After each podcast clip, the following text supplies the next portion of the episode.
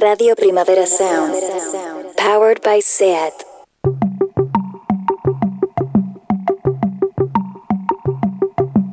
Una paraula.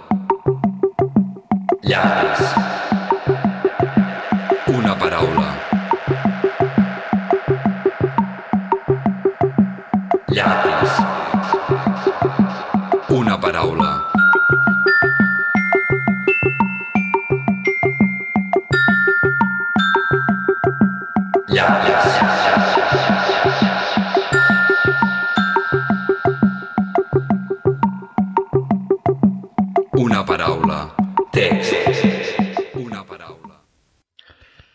En Terenci Moix és el meu puto ídol. Va ser una persona fidel fins al final. Ell no va deixar que ningú li expliqués històries. Mai no ho va dubtar. Ho tenia molt clar. Jo em vull morir fumant. Fumant, fumant, fumant. Jo em vull morir fumant. Ell està a l'hospital, no hi pot fer res. Mira per la finestra i veu la gent del carrer. Tothom fuma, però ell s'ha de morir. Ja no vol viure més. Prefereix fumar pitis. I entremig de la gent s'alça el fum del cigarret i és com el nen Jesús, tot ros i blanquet. I ell no sap si demà podrà tornar a fumar. Però els àngels no tenen sexe, tenen tabac.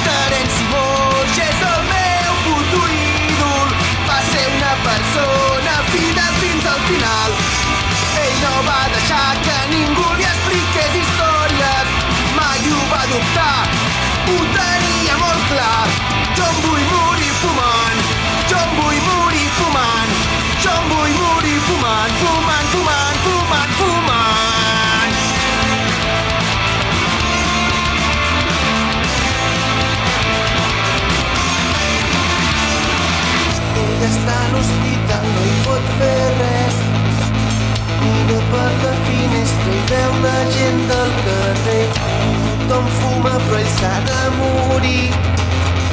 Ja no vol viure més, prefereix fumar pitis. I entremig de la gent s'alça el fum del cigarret.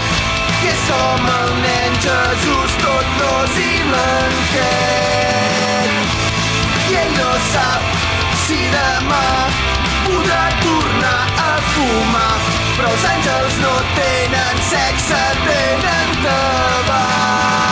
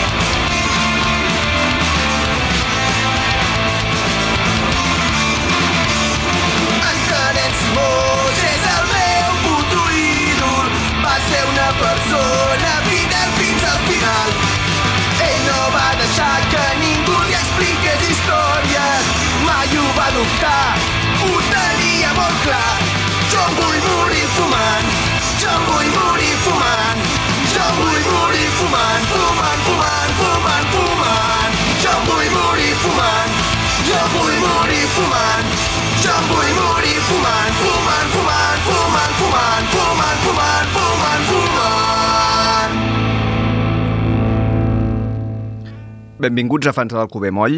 Això era Em vull morir fumant d'autodestrucció.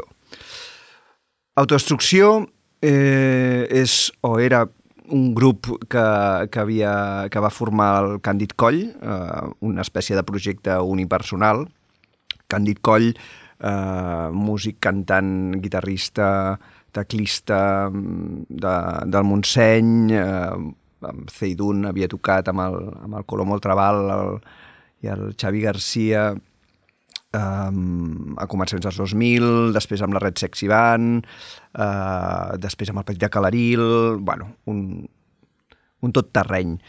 I va arribar un moment de la seva vida en què va, com, tenia una parella i, i acaba de tenir un fill i va decidir que havia de sublimar eh, tots els seus sentiments i compulsions autodestructives per una miqueta girar full i, i bueno, començar una vida un pèl més endreçada en la mesura del possible perquè el càndid és, bueno, diguéssim que, que hi va pel tros, no? I que un cop ets així és difícil de deixar de ser-ho però eh, volia fer l'exercici o l'experiment i llavors va formar Autodestrucció, que era el seu projecte personal.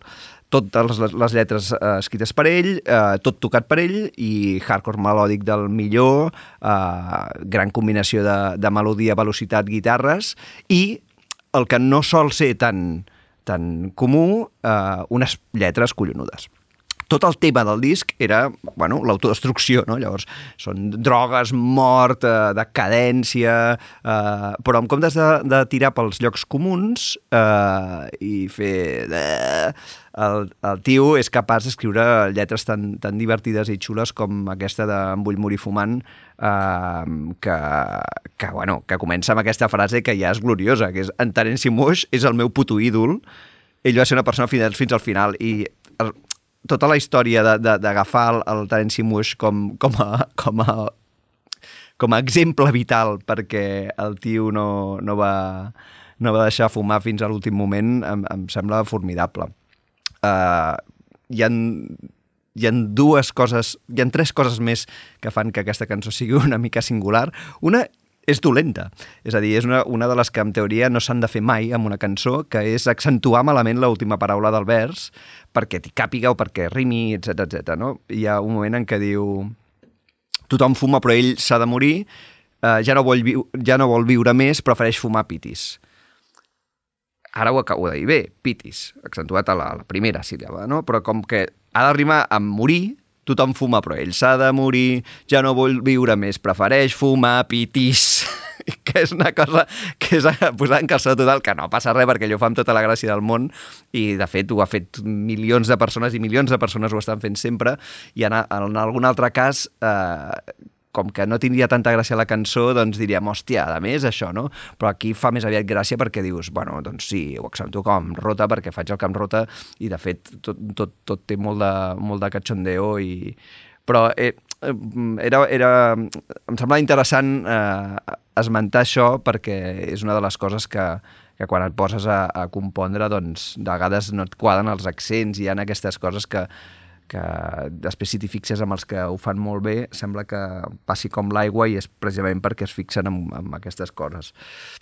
O si no, perquè no s'hi fixen i perquè no els hi fa falta fixar-s'hi perquè tiren milles i, i són molt bons d'una altra manera, tenen molt de carisma, canten molt bé i per tant ja no, ja no fa falta això. Després hi ha aquest, aquesta, quarta, aquesta tercera estrofa en què, que hi ha una espècie de break mig, mig lent, mig emo, una, una, una escena no? que mira per, per la finestra no? i veu la gent que fuma però ell no pot fumar eh, i diu, i entremig de la gent s'alça el fum del cigarret i és com el nen Jesús, tot ros i blanquet. I dius, Càndid, què t'ha passat? Per què? I, és, I fa pixar de riure que de sobte posi allà al mig el, el nen Jesús i aquesta és una de les coses que sempre eh, em fan molta gràcia i em semblen collonudes d'escoltar una cançó o llegir un llibre i que et surtin per la tangent, per, et surtin per on menys tu esperes i et facin una metàfora eh, estranyíssima eh, que, que, que et fa que et fa canviar absolutament el, la, la visió del que tenies a la cançó, no? bueno, de, de sobte per allà al mig del, de l'escena del Terence Simós moribund i la gent del carrer, i el nen Jesús perquè és ros i blanquet com el fum del cigarret. Per què no? I al final de tot ja horrible i fa com la, la, la, la cosa intertextual d'agafar i, i dir, doncs mira, aquí també eh, sé de qui estic parlant, i diu, i ell no sap si demà podrà tornar a fumar, però els àngels no tenen sexe, tenen tabac. I el sexe dels àngels era un dels llibres més famosos del Terenci Moix. Uh, que agafi el títol d'un llibre i per la cara el giri i, i, i, és, i però ho, ho faci bonic per encaixar amb la cançó i dir que quan arribi el cel els àngels li donaran tabac, doncs la veritat és que també em sembla una gran cosa de part del Càndid tot el disco Corre, corre paralític, perquè es diu així, el, el, el disco, uh, és fantàstic. Uh, la primera cançó es diu A la puta merda tot, a la puta merda del món, i, i, i després n'hi ha una de relacions personals que és molt xula, que es diu Apunta-ho a l'imant, a l'imant de, la, de la nevera, no? I diu que es discuteix amb la seva parella perquè sempre li retreu que, que no se'n recorda les coses, llavors li diu apunta-ho a l'imant. Si és tan important, apunta-ho a l'imant. Uh, I altres mm, sobre drogues. Uh, drogues! Anem-ne a buscar! Passem-s'ho bé! Res no m'importa, només la droga! Mm, bueno, meravellós. Coses eh, molt ben cantades, amb, amb, molta, amb molta alegria. Càndid, eh, ets fantàstic. Les teves lletres són meravelloses. Um, I ara canviem totalment d'escenari, de rotllo, i és una cançó molt llarga, la que posarem, i només n'escoltarem com la meitat, perquè si no eh, ens anirem a les, a les mil. Així que som-hi. We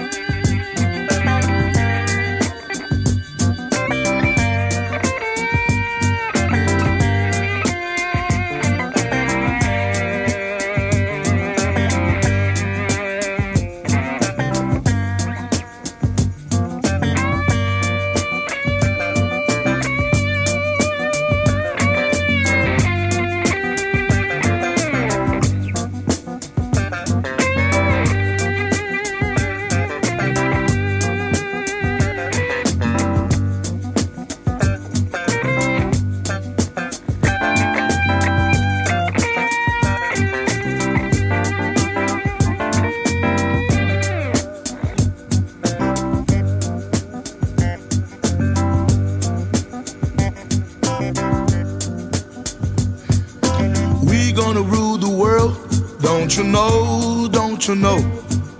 We are gonna rule the world, don't you know, don't you know? We're gonna put it together. One two put it together. We're gonna put it together.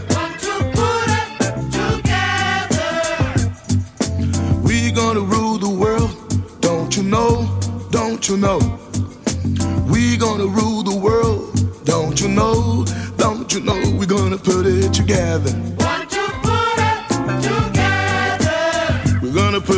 together.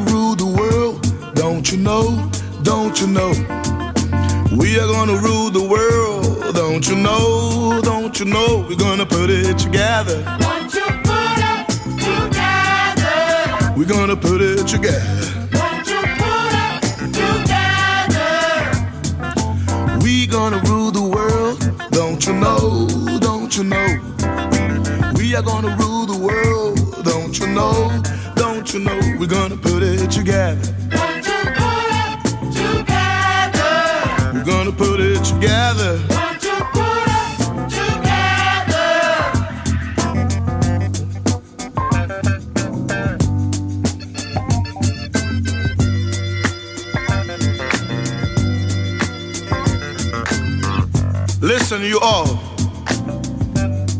We're gonna tell you the most important thing that you ever heard in your life. You never heard that before. We came from a super world, world of rational energy. And we live in an anti world, world of animals' energy. Read the book the only book, the book of God, universe in disenchantment, and you're gonna know the truth.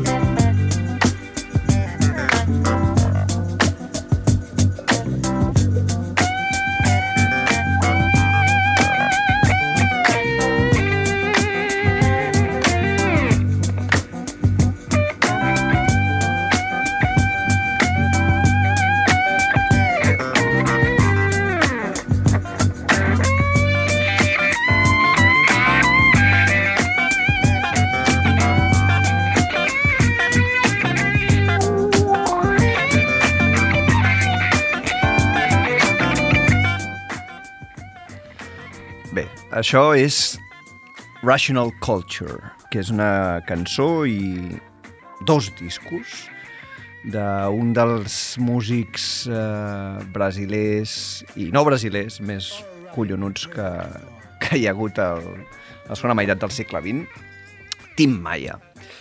Tim Maya, jo personalment el vaig conèixer perquè el, el Ricky Gil, el meu cosí, eh, va anar-se'n a Brasil a passar un bon rato i va tornar amb mil discos i em va dir això ho has d'escoltar perquè és boníssim. Jo no el coneixia, el Tim Maia, uh, que era un senyor molt gros, molt obès, uh, que li deien hipopòtamo de Botafogo. Uh, imagina't. Um, i, I em va semblar, clar, una cosa molt a tenir en compte i fantàstica. I vaig començar a sentir els seus discos i era, hòstia, espectacular. Um, un cantant amb una versatilitat, amb una gràcia, uh, soul, funk, música brasilera... Bueno, el, el rei de la pista, o sigui, una, una cosa amb un nivell, a un nivell, al nivell dels grans, diguéssim, de Sly and the Family Stone i aquestes coses. Um, em, em vaig fer fan absolut i un dia vaig descobrir, eh, no sé si és el seu sisè o setè disco, eh, del 1975, eh, que és aquest del, que dona... O sigui, la, la cançó que acabem d'escoltar es diu Rational Culture i el, i el disco també. Um, I és un disc molt especial, és un disco uh, de la seva època bona, diguéssim. bueno, ell va fer molts discos que estaven bé, uh, però diguéssim que des de que comença 1970, 71, 72, 73, 74, 75 en, en fa com 6 o 7 espectaculars. Uh, després 77, 78, 79, déu nhi també, als 80 ja baixa bastant, en el, el meu parer. És a dir, que fins a Rational és, és tot una passada. Llavors, Rational és, és, no és la cúspide, perquè tots eren molt bons, però és un, un gran... segueix en, en molt, molt, molt bona forma, Uh, com, podeu haver, com podeu sentir aquest groove al·lucinant, la cançó durava 11 minuts, l'hem aturat al, al sisè, uh, però seguia amb aquest rotllo que, etern, no? de quan hi ha un groove i un funk tan guapo que, que flipes. Bé, la història és que el, en, en Tim, eh, el bo d'en Tim, eh, va conèixer la fama jove perquè, perquè era molt bo i feia molts bons discos i es va tirar al rotllo dels 70s, no? De, doncs, vinga, sex and drogues en rock and roll. I es bueno, estava bastant enganxat a tot havia perdut bastant el, el, el, cerve, el cervell i estava amb les seves mansions i amb els seus rotllos, bueno, de- d'estrella, no?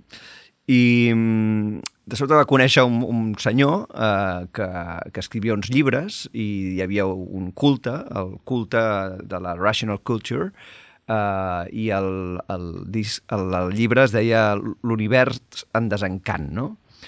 Universe in Disenchantment i eh, el Tim Maia alegrement es va unir en aquesta secta, perquè era una secta.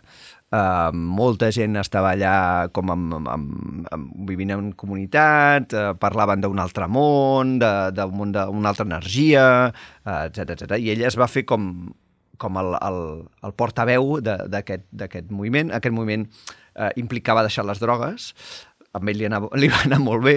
Uh, hi ha una teoria que, que, que diu que, de fet, el Tim Maia es va, es va fer d'això perquè ell no era capaç d'autoimposar-se, desenganxar-se, i per tant li semblava que la manera d'agafar-se a una altra cosa que l'obligués a deixar les drogues li aniria molt bé.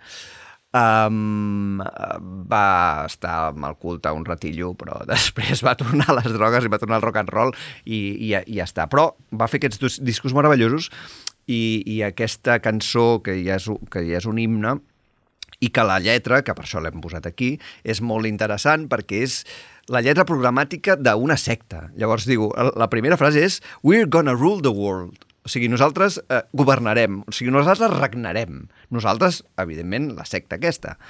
Uh, llavors diu, listen you all. Uh, o sigui, escolteu, uh, ara us explicarem el més important del món. El més important que mai hagis sentit a la teva vida uh, que mai, mai, mai, mai n'havia sentit a parlar. Venim d'un supermón, un món d'energia racional, i vivim en un antimón, uh, un món d'energia animal. Molt bé. O sigui, t'explica una espècie de... En, en quatre versos t'explica una, una doctrina i llavors no t'explica gaire cosa més, et diu, llegeix el, llegeix el llibre, l'únic llibre, el llibre de Déu, que és l'univers en desencant. I llavors coneixeràs la veritat. I ja està. Um, jo crec que um, si, si t'ho diuen d'aquesta manera tan groovy, uh, francament, potser sí que ens fem de, de l'univers, acabem de...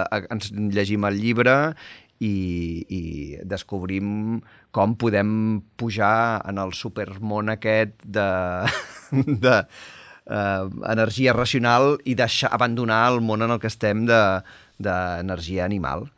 Um, conec poques cançons eh, programàtiques eh, religioses eh, funkis. És a dir, hi ha el rock cristià, hi ha Bach, hi ha, mm, no sé, totes les cançons religioses del món eh, tradicionals, però eh, l'himne d'una secta que duri 11 minuts amb, amb soul i funk eh, em semblava que eh, era un, un bon candidat a ser, a ser portat a fans de l'Alcover Moll. I donem la benvinguda a la Montse Virgili. Hola, què tal? Estic aquí mossegant-me la llengua. Tinc moltes coses a dir del que has dit. Sisplau, per favor, no et mosseguis la llengua, explica'ns-ho tot. Per exemple, allò de les rimes abans del piti, del piti, de que quan comences a tal, hi ha aquella cançó meravellosa de Los Burros, que es diu Mi novio se llamaba Ramon, i que al final diu les paraules que terminen en on, esas suelen ser para morirse de risa. Ah, I llavors. Ramon, camión, tot això, no? Ramon quedava molt bé. Clar. I llavors penso, home, si no tens un piti al mig, pots tenir un Ramon camión colocón, saps? Exacte, i al final Per petar-te la rima i ja exacte, està. Exacte. I després, clar, no et serviria pel teu programa, per l'Alcover Moll, però sí que et serviria per la vida en general, l'Alice Coltrane, que també estava com de jefassa d'una secta i que feia aquestes músiques tan Meravelloses. loques i meravelloses i que, jo què sé, doncs amb el Tim Maia jo els veig allà. El que passa és que ella, quan es va morir el, el John Coltrane, estava tan de dol que, que no, que no podia. I veia, tenia visions i va entrar a una secta perquè tenia visions. Això mola bastant, eh? A- Aquest, aquest aspecte de... Jo l'Alice l'he- escoltat molt perquè els seus discos, o, o uns quants discos seus, són molt bons. Estava molt trista. A vegades la gent, quan té depres, baixa molt a baix. O i puja llavors, molt amunt. O puja molt amunt, tot, depèn.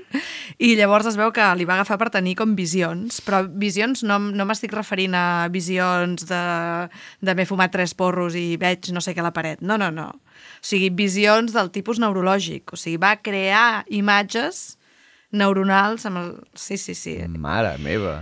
Molt forta l'Alice Alice. Alice, Alice. danos lo que, danos lo que te fumas.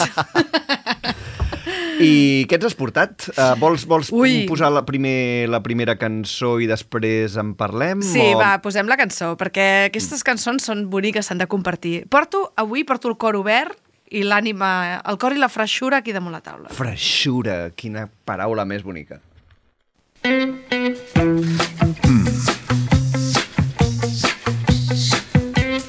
Est-ce que tu aimes dans les westerns quand les Indiens kidnappent la nouvelle femme du shérif Oui, j'aime.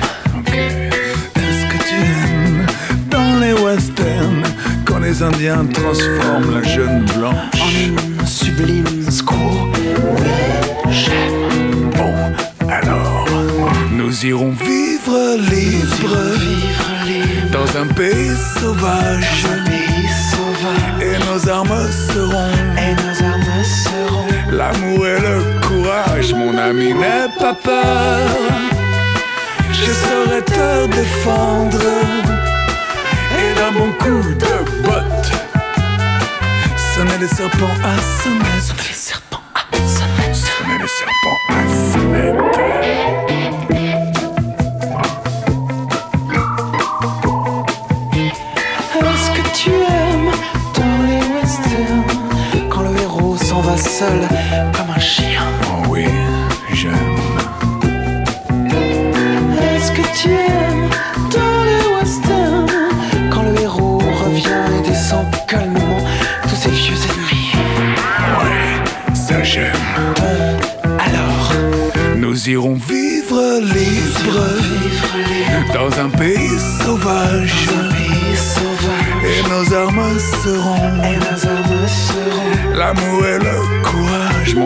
N'aie pas peur.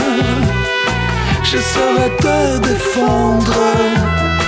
Et d'un bon coup de botte, sonner les serpents à sonnette. les serpents à sonnette. Sonner les serpents à sonnette.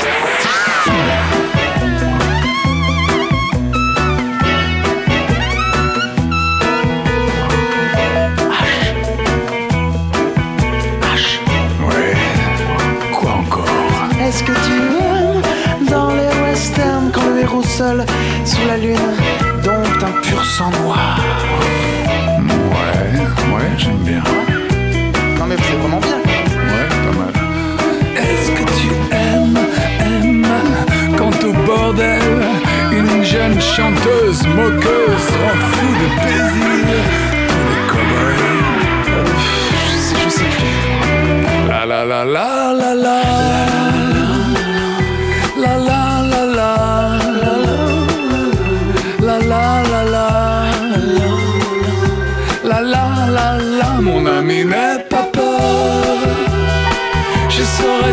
te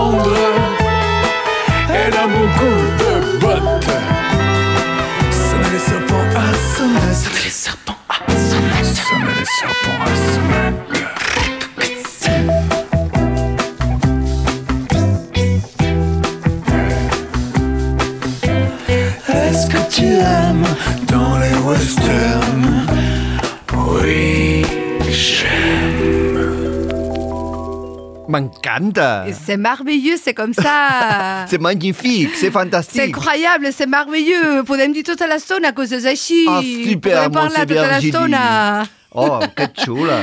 És molt bonica No la aquesta coneixia, cançó. no la És un coneixia. cant a l'amistat. I això a mi em torna boja. O sigui, la, la, la, la cosa divertida d'aquests dos és que hi ha l'Arthur Ashe, com diuen en francès, i el M, que els dos són fills de cantants francesos com molt considerats. Mathieu Chédid, per una banda, el M, i l'Arthur Ashe, que també era el, mm, el fill d'un senyor que es deia Arthur Igelin, o no sé ni pronunciar-ho. La cosa és que eh, els dos es deixen fer un duet. A veure, l'Arthur Ashe hem de dir que és un tio que a França és molt conegut, aquí no gaire, però ja ha tret una colla de discos, però podríem dir que aquest disc es deia Adieu Tristesse, eh, en lloc de Bonjour Tristesse, com la, la cançó, ai, el, el llibre, doncs aquí és Adieu Tristesse, i és un cant a l'alegria tot el disc. I hi ha alguns duets, un fa amb el seu pare, un el fa amb el Mathieu Chedid, i Alem és un personatge també supercuriós. O sigui, són gent que han volgut mantenir... O sigui, ells eh, es consideren músics i han mantingut, podríem dir, el que han, el que han menjat a casa, però s'han volgut separar una mica de la imatge del pare de soc el fill de, i són músics meravellosos els dos. El Ma- Alem, el Matís Chedid, té un punt més extravagant, perquè més va disfressat sempre i és un tio bastant curiós, i l'altre, doncs podríem dir que és més estàndard físicament i no va disfressat sempre, però la combinació és magnífica, no? I llavors es troben i fan una cançó sobre l'amistat i els westerns, que és que, és que què pot haver-hi millor? És que la lletra és fantàstica. I llavors, clar, li diu, escolta, oi que t'agraden els westerns? Allà on, on els indis els, els, els segresten la nova dona del xèrif? Oi que t'agraden els westerns on uh, els indis es transformen amb la Jean Blanc? Uh, no sé què vol dir ara. La, jo, la jove blanca. La jove blanca. Bé, és igual, vull dir que... I llavors, a mi m'agrada molt com la, la tornada, perquè va tot, tota l'estona dient val, parlem tota l'estona de western, siguem feliços en aquest món d'aventures i nosaltres anirem a viure lliures pel món, dins d'un país salvatge, eh, les nostres armes seran la- l'amor i el coratge, que és que és tan bonic, el oh, mon ami, que mon ami no sona igual que el meu amic, mon ami és més, és me- mon, mon ami, mon chéri, tot allí junt, no? I no tinguis por, que jo et defensaré i si convé, li fotré un, una, o sigui, va, li rebentaré el cap a la serp. Sí. O sigui, quan senti el soroll de la serp que s'acosta a tu, de, cas, de cascavell, de, de, de, jo la rebentaré per tu. No passa res, Què amor, coratge, aventures, western... Llavors hi ha frases precioses en aquesta cançó, que és molt llarga, clar. Eh, T'agrada en els westerns amics quan els herois se'n van sols com un gos? O, o, per exemple, quan vas a un bordell i hi ha una cantant que se n'en fot una mica de, de tindre tots els cowboys morts de desig per veure-la. Uh, vaja, és que no puc, només puc dir coses bones. És una cançó del 2005 i a més a més, ah, molt important, ho hem dit quan estàvem sentint la cançó, se senten els pinyo-pinyos. Pinyos, pinyos. O sigui, és sentit molt important. pinyou. O sigui, és molt important. Als 80, quan tu disparaves... Feies pinyou, pinyou. Feies pinyo-pinyo. Pinyou, pinyou. O sigui, pinyeu, pinyeu, no? Sí. I després Ara no ja, sé què fan. Ara fan... I coses aquestes, no? Així com de videojoc. Bueno, de, de, clar, perquè les automàtiques fan un altre soroll. Saps? Nosaltres havíem, eh, havíem après a, dir, a disparar Jo feia amb pinyo, les pinyo. armes dels westerns, diguéssim, Ja, no no? sé. Pinyo, pinyo, però és com Això... una cosa més de, de, de, de Això ja va ser quan va vindre tota la cosa aquí de la Guerra de les Galàxies i tal, que ja fèiem... O fiu, fiu. Però això ja és l'espasa làser. No, no, no, ja no. no, no Però el pinyo-pinyo, eh, Pinyo, pinyo. hi ha un moment, eh, allí. Un moment molt maco, allò de, de, de matalàs. Ostres, comences, comences fort, eh, Virgili? Um, aviam, la següent l'escoltem o en parles? Uh, no, sempre escoltem la Molt bé. música de parlar sola i després nosaltres fotem el rotllo perquè som uns pesats. Molt bé, doncs la següent.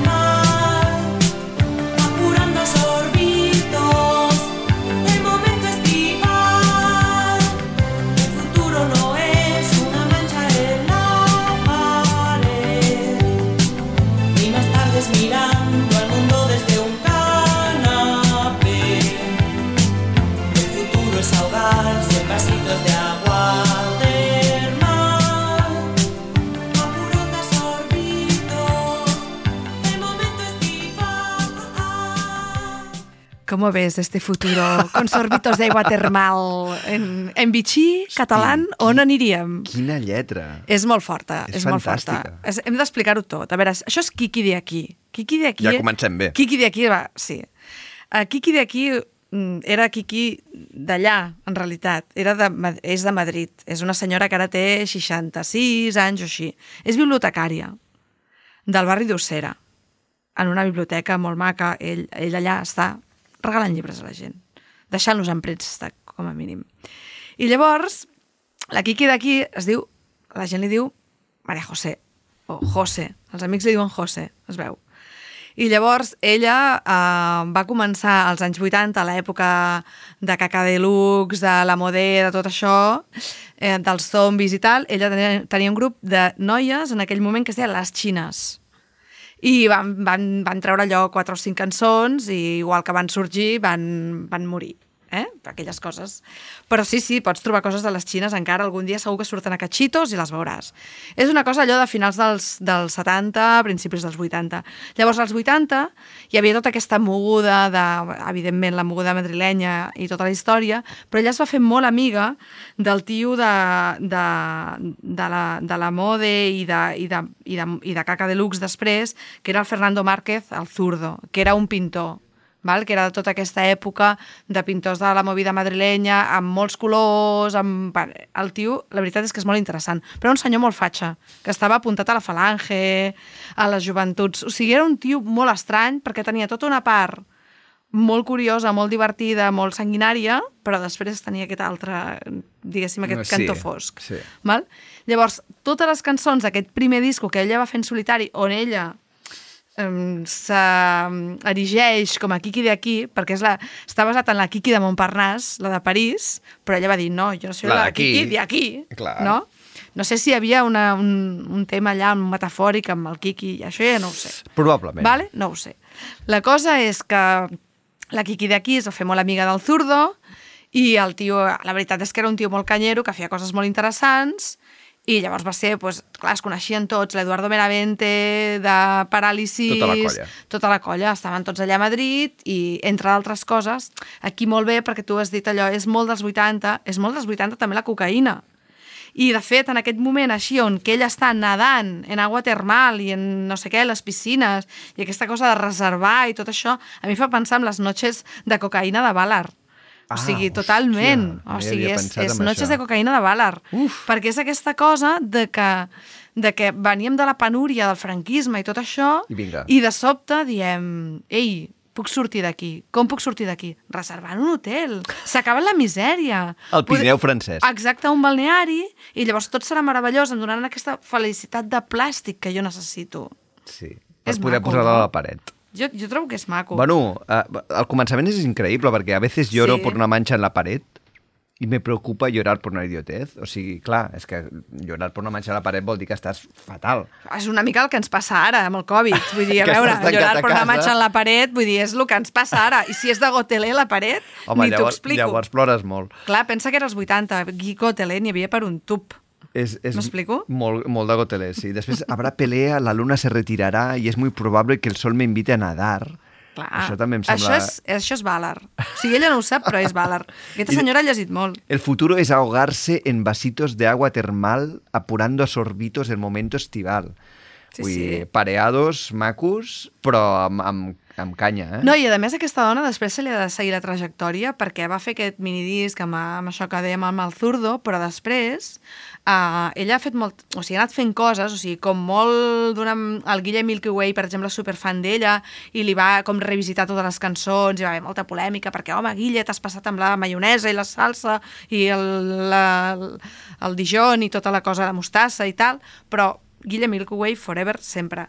Llavors, um, doncs res. I llavors ara ella, ara en les últimes anys, o sigui, fa dos anys, va treure un disc que es diu Breve Encuentro, Breve Encuentro com aquella pel·lícula, eh? meravellosa, en blanc i negre, de quan la gent David encara es trobava... Exacte, quan la gent encara es trobava al tren Exacte. i s'enamorava, es miraven els ulls i deien Aquells moments. ai, no pararé fins a Malgrat de Mar.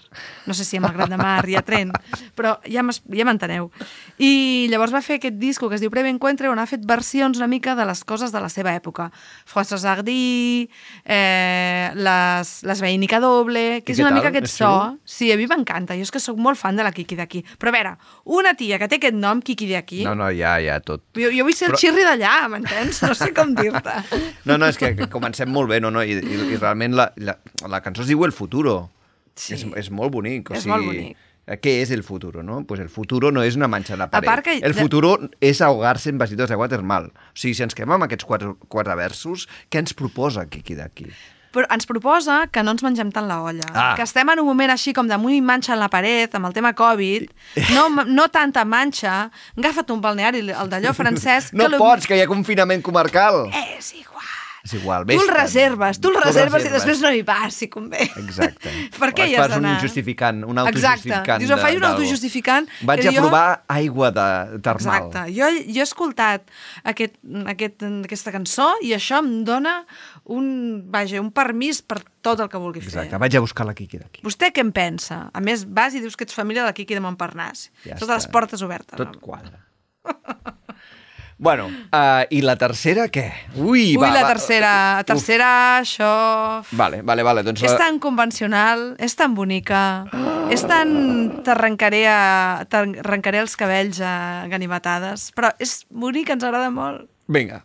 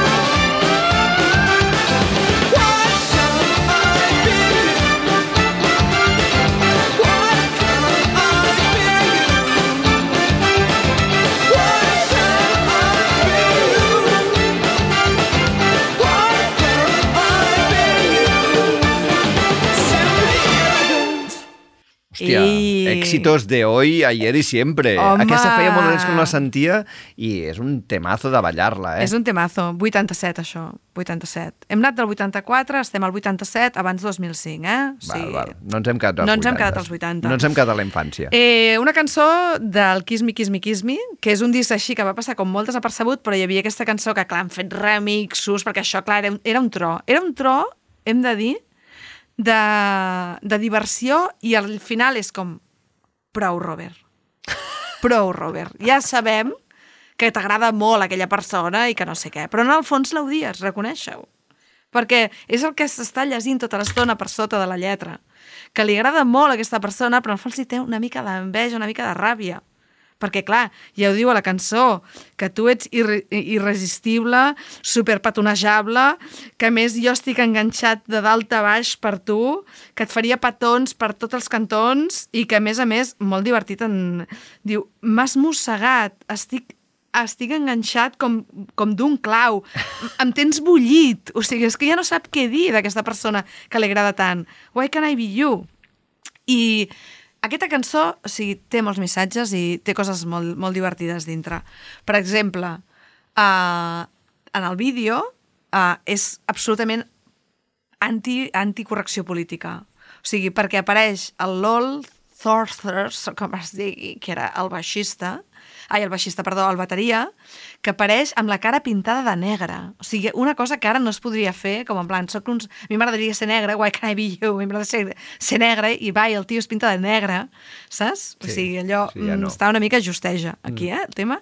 I llavors apareixen els superllavis del Robert Smith com si fossin els llavis de la Mae West, de Dalí, enormes, perquè Robert Smith ja és conscient de que els seus llavis són marca de la casa.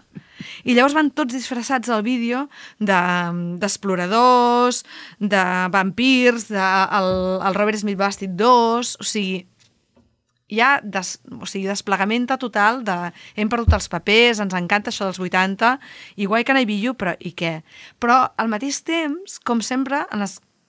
per mi, ara diré una cosa una mica estranya, per mi The Cure és un grup en teoria dels 80, de la New Wave, de, de, de la música fosca, podríem dir no sé què, segons els crítics, però per mi són uns tios de soul disfressats. Per què ho dic, això? Perquè en totes les seves cançons sempre t'estan explicant coses super eh, tristes a vegades, o coses que els hi fan mal, però amb aquest envolum així de felicitat. No en totes les cançons, evidentment, els tres primers discos són un, una, una pantoflada al cervell, ¿vale? Però després, quan agafen allò, el Disintegration, el Kiss Me, Kiss Me, Kiss Me... En aquest sentit tens tota la raó, eh? Sí, sí, saps? sí. No ho havia Som mirat com mai cantants així. de soul, cantant, parlant de coses que els hi segueixen fent mal, com els tres primers discos, però dient, bueno, ens enfotem-nos en una mica Clar. de les nostres desgràcies, no? Podríem dir. Clar, i, i, i a més en aquesta cançó uh, fa una cosa que, que retòricament, uh, no, sé, no sé quin nom té, però en té un, que és quan tu, que és el que deies tu abans, eh? uh, quan no pares a dir a una persona ets extraordinària, ets preciosa, és fantàstic, o, o, o, o estàs parlant amb, amb sí. terceres persones i parles a una altra, és que és el millor, és que ho fa tot fantàstic, és que és una passada. I quan fa 15 frases que dius això, la gent comença a pensar, Aquest és... Eh, és un fill de puta. És un No, psicòpata, però no de tu, eh? No, no, Sinó d'ell, de- de- d'ell. d'ell, no? És un psicòpata, Exacte. no? Segur que pega a la seva família, oi? Exacte. Per exemple. I clar, aquí, el, fi- uh, bueno, ho fa tota l'estona, Sí. però, però és, molt, mm, és molt xulo també al final que diu You're simply elegant. Sí, sí. Què dius? Bueno, no sé. Se n'estan rient, en el fons. I a més hi ha una paraula a mi en anglès que sempre té, té aquest doble tom, ja que hem de parlar de, de lletres de cançons, que és el gorgeous. Ah, no? clar. Que és com gorgeous, és com... Passat de volta. És sí. com... És que ets It's amazing, però, escolta'm, pujada sí. amb... So gorgeous. So gorgeous, és com, vull dir, ja trabuques, saps? Sí. De tanta perfecció a la teva vida. No, perquè no diu you're so beautiful. No, perquè... no, no, no ets tan guapo, tan guapa, que, No. que faria, ho faria tot per tu. És, és com... No, no sé com quina seria És- la, és la traducció com- exacta en jo català. crec- Seria... mm, No sé si ho tenim. És com... No és empalagós, no li està dient empalagós, No. però ets, és, és cursi fins i tot Sí. l'adjectiu. És, és com... Ets massa, Ets massa, massa, massa. massa, sí. S'obrixes de felicitat i no et puc suportar. Sí, You are però no ho diu, sí. Clar, però li diu elegant, quite delicious... I et diu, uh, ets tan perfecte. Angelicate, delicate... O sigui, és la Brooke Shields d'aquella època, Ai, quin horror. no? És una mica la princesa de la I també. I també diu You're so perfect. Clar, Clar, és que diu són totes- to- tota una sèrie de coses que dius, val, què m'estàs dient? De fet, quan a algú li dius tot això, Mm, mm, no li dius a algú que t'agrada. Algú que eh, t'agrada- Ets, ets tan perfecte, no li dius. més aviat dius ai, ara no sé què dir que estic nerviosa perquè m'agrades molt. Exacte. Més aviat li dius això. Alguna cosa així. Sí, exacte. Why Però I vaja. be you? Per, per què no puc ser tu, no? Ah, Per, bueno, és- I eh, això, perquè no puc ser tu. Això és molt adolescent i al mateix temps és una cosa que no s'acaba mai, perquè la vida sempre és com un pati d'escola, no? Uf, quin horror. I, I sempre veus eh, allò... No vull tenir la vida d'aquest, però, hòstia, seria tan feliç si fos ell? La, la, putada, diguéssim, és que no ets ell, ets tu. Exacte. I llavors amb aquella vida no em faria res. Exacte, llavors és un merder. És un dramen. És però un you, dramen. you are simply Dramen elegant. bas. You are simply elegant. Exacte. No, però clar, why can, can I be you, no? Aquesta un dia escriurem un llibre sobre l'elegància. Jo tinc ganes d'escriure'l. Uau. No, perquè eh, l'elegància és una cosa molt gastada. Es, es, es diu elegant de moltes coses. Però Eh, què és l'elegància? Però sobretot, però sobretot hi ha un estereotip, no?, del que és elegant. Hi havia un senyor que deia que era rentar-se. No. I no, no, no, no, Com em que sembla que, que no em sembla... Rentar-se, rentar-se amb sabó. Bueno, no ho sé, eh? Conec gent bruta molt elegant. I, de fet, hi havia molta gent bruta als 70s i als 60s i als anys 20 que eren molt elegants. Molt, molt, molt, molt, molt. Jo no sé, jo no... Aquesta cosa... L'elegància potser és depuració, per això ho deia el senyor, no sé. No sé, no sé. El... No ho sé, no ho sé. Eh, Jo, jo diria que hauríem d'estudiar molt bé el que és l'elegància, perquè de vegades és com un saber estar o un gest o un- una petita coseta que no saps ben bé què és i que no és lo convencional i que, i que de sobte trobes que és molt elegant. Uh, Robert Smith, per hi podríem exemple. Posar. Robert- el Robert Smith, el trobo gens No, elegant, Robert Smith... però bueno, No, que va. Robert Smith és un senyor que potser proteja una mica. Hmm. Sí, allò, té totes les coses britàniques que, que s'esperen d'algú que porta 40 anys als escenaris, hmm. però té aquesta cosa que porta aquell anell de casat que a mi sempre em commou, Ai, no perquè porta mai. 40 anys casats amb la mateixa senyora. I això ah. fa molta gràcia amb la Mary. a la Mary, no, és que la, la vida del Robert Smith realment no, no, no, no, No, no, la és que són coses així de persona malalta. De, de I'll, hack you, I'll just hack you to death. O sigui... T'ofegaré fins a la mort. t'a- T'abraçaré fins que et mati, fins que t'escanyi, no? De lo You're so wonderful, diu després. I Exacte. amb aquest to superfeliç. No, no, no. És una lletra que... És una lletra una mica de psicosi. Molt bé, Montse, hosti, molt, molt guai. M'ha agradat molt, eh, ens hem passat teta i, i hem fet un bon recorregut. Mm, entre les, les que he portat jo i les que has portat tu, molt xulo. Estrany, eh, per això? Així- Tim Maia, Així ens agrada. astro- autodestrucció... Exacte. Anem molt forts. Moltes gràcies, Gràcies Montse. a tu.